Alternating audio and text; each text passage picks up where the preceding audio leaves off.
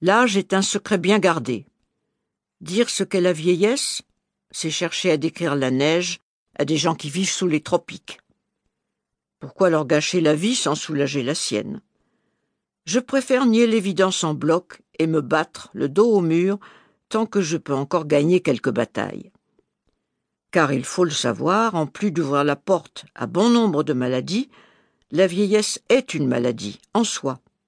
Il importe donc de ne pas la contracter. Le problème, c'est qu'il faut pour lui échapper avancer sur un fil, entre deux gouffres. D'un côté vos contemporains, dont beaucoup ont lâché le balancier déjà.